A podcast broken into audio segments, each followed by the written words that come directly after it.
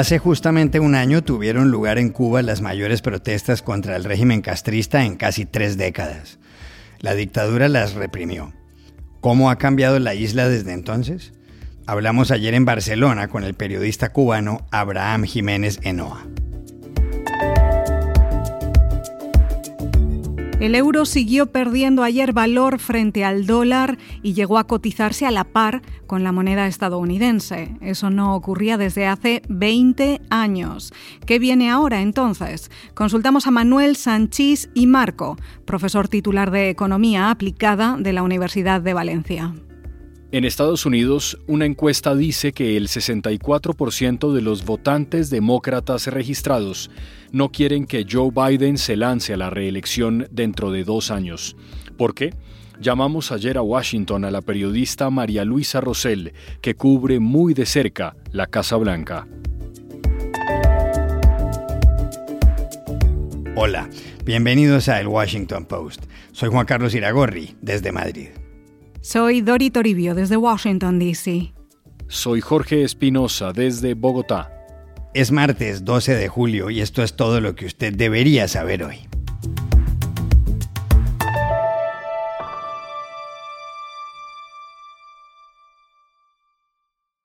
Un año se cumplió ayer de las manifestaciones de protesta en La Habana y otras ciudades de Cuba contra el régimen castrista, que gobierna con puño de hierro la isla desde 1959. Las autoridades de la isla no habían vivido marchas tan desafiantes desde el llamado Maleconazo, cuando en agosto de 1994 miles de personas se congregaron en el Malecón de La Habana. Las protestas de hace un año se explican por varias razones. Una de ellas fue el desabastecimiento, clara consecuencia de la pandemia del coronavirus. Otro motivo fue la falta de vacunas. La queja era fuerte.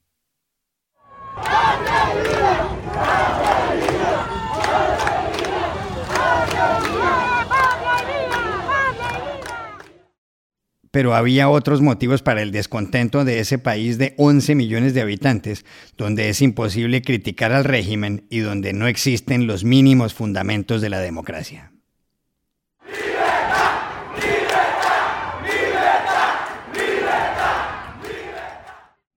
Aquel 11 de julio, el líder cubano Miguel Díaz Canel, que llegó a la presidencia en octubre de 2019, habló.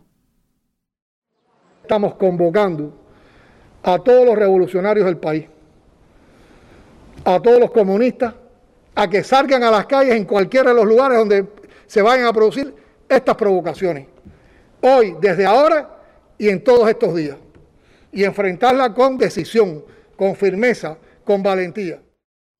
Desde entonces, más de 380 personas se encuentran en prisión y otras 100 han recibido sanciones. Las organizaciones de derechos humanos sostienen que todo esto se ha hecho arbitrariamente. Y es que el régimen persiguió a varios opositores y luego permitió que algunos intelectuales se fueran del país. Uno de ellos es Abraham Jiménez Enoa, colaborador de Post Opinión, la sección de columnas en español de este diario que acaba de publicar un especial sobre el tema. Ayer le preguntamos a Jiménez Enoa en Barcelona, donde vive, cómo ha cambiado Cuba desde las protestas de hace un año. Cuba eh, sí ha cambiado, pero lamentablemente ha cambiado para mal.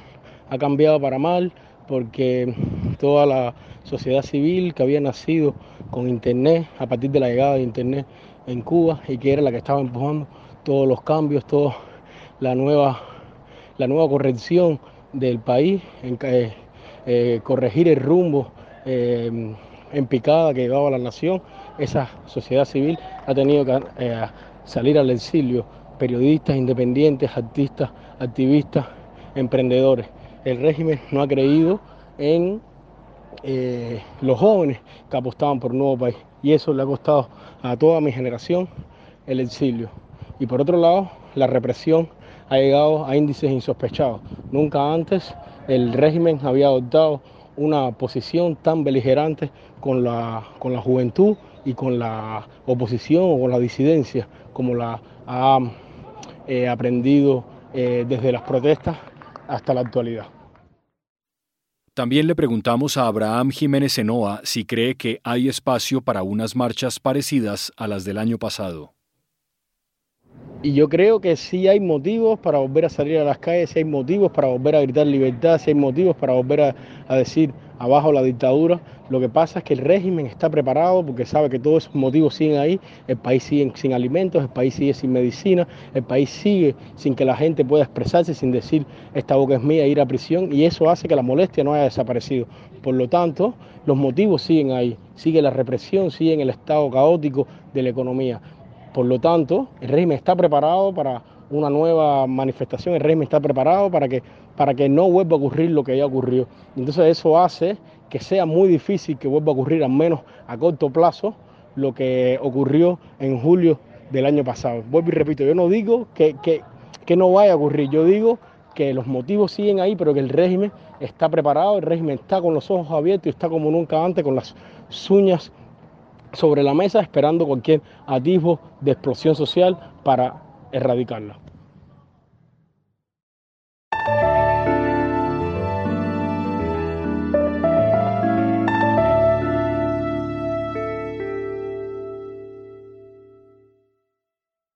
El euro ha sido en las últimas horas el epicentro de las noticias económicas en el mundo. Su valor cayó ayer al nivel más bajo en casi 20 años. Llegó a cotizarse a la par con el dólar. Los billetes del euro comenzaron a circular el 1 de enero de 2002 en 12 países de los 27 que ahora componen la Unión Europea.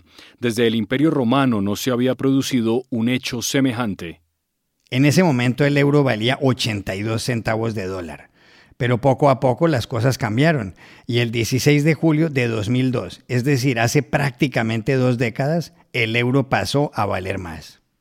Desde entonces la moneda única estuvo por encima del dólar. El momento de mayor diferencia fue el 24 de abril de 2008. Ese día un euro llegó a valer 1,59 dólares. ¿Qué viene ahora para el euro y para la zona donde circula? ¿Y qué influencia tiene esto en América Latina? Llamamos ayer a Manuel Sánchez y Marco, profesor titular de Economía Aplicada de la Universidad de Valencia y quien ha sido economista de la Comisión Europea.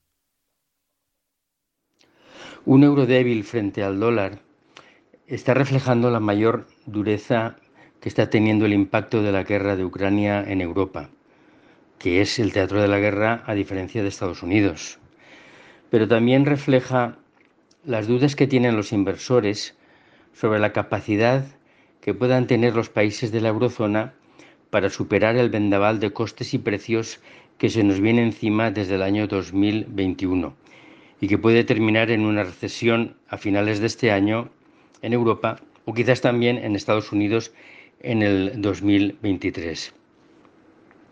Para los países de América Latina, una economía europea más débil no es lo ideal porque las exportaciones a Europa se pueden resentir. Pero, por otro lado, la dislocación del actual sistema de globalización abre oportunidades importantes a los países latinoamericanos en la medida en que puedan sustituir con sus productos las carencias y escaseces que tienen ahora mismo los países europeos.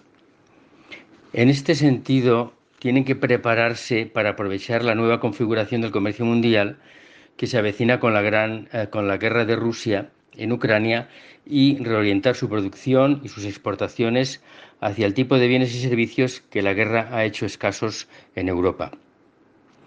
Si las autoridades monetarias suben los tipos de interés para hacer más atractivo el euro, los países latinoamericanos pueden ver que sus monedas se vuelvan más débiles y ganen competitividad y así poder exportar a precios más baratos y con mayor facilidad a Europa.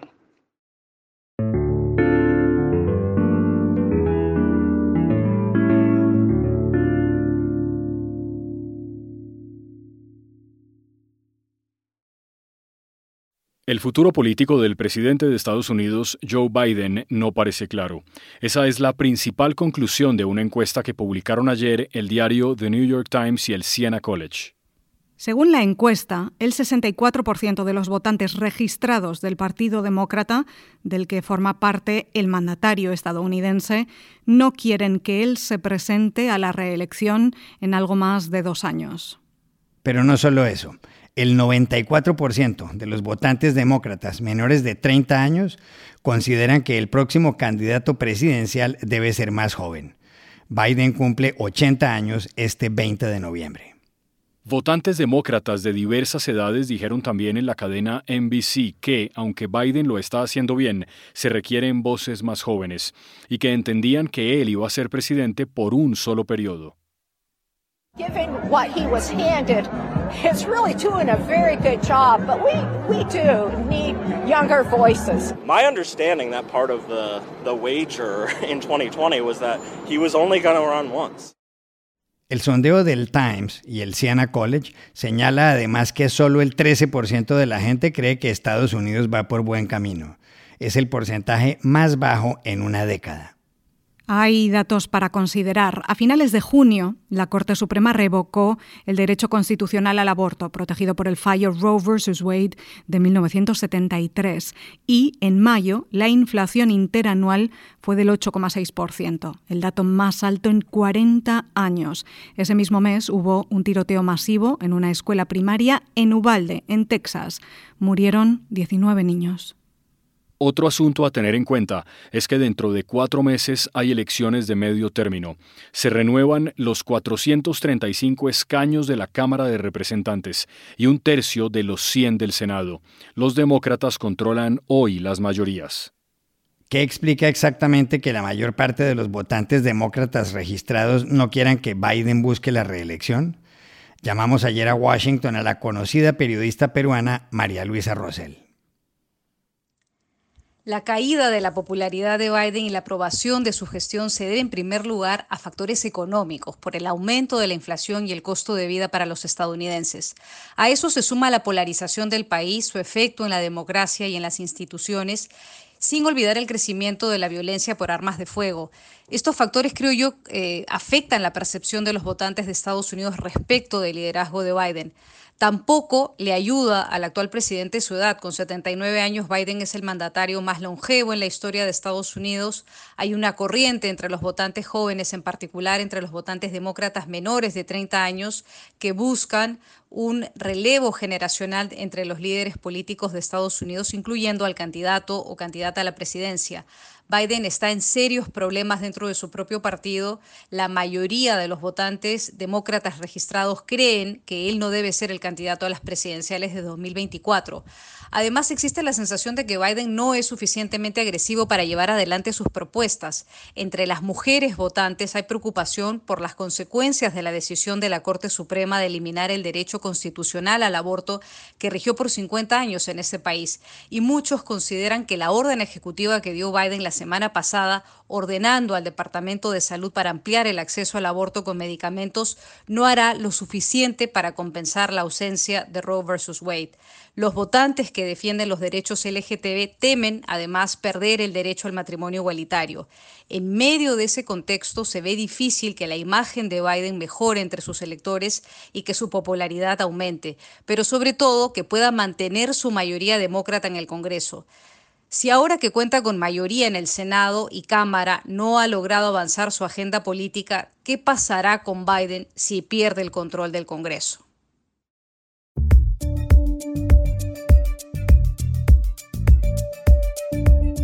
Y estas son otras cosas que usted también debería saber hoy. Una filtración de más de 124.000 documentos de la plataforma Uber al diario británico The Guardian y compartidos por los medios del Consorcio Internacional de Periodistas de Investigación ha desenmascarado controvertidas prácticas de la empresa. Los datos revelan cómo Uber presionó en secreto a múltiples líderes políticos alrededor del mundo, entre ellos Emmanuel Macron, que cuando era ministro de Economía de Francia, entre 2014 y 2016, apoyó las iniciativas de la compañía en contra de la industria de los taxis. Tras dos meses de protestas en su contra y luego de que una muchedumbre irrumpiera el fin de semana en el Palacio de Gobierno en Colombo, el presidente de Sri Lanka, Gotabaya Rajapaksa, anunció que renunciaría mañana. La economía de esta nación insular al sur de la India y con 22 millones de habitantes está en crisis por la inflación y la escasez. El país también entró este año por primera vez en suspensión de pagos. El Parlamento elegirá nuevo presidente el 20 de julio. En Tokio comenzó ayer el funeral del ex primer ministro japonés Shinzo Abe, asesinado el viernes durante un mitin electoral en Nara, en el oeste del país. Abe, de 67 años, falleció tras recibir varios disparos en el pecho y el cuello. El principal sospechoso está detenido.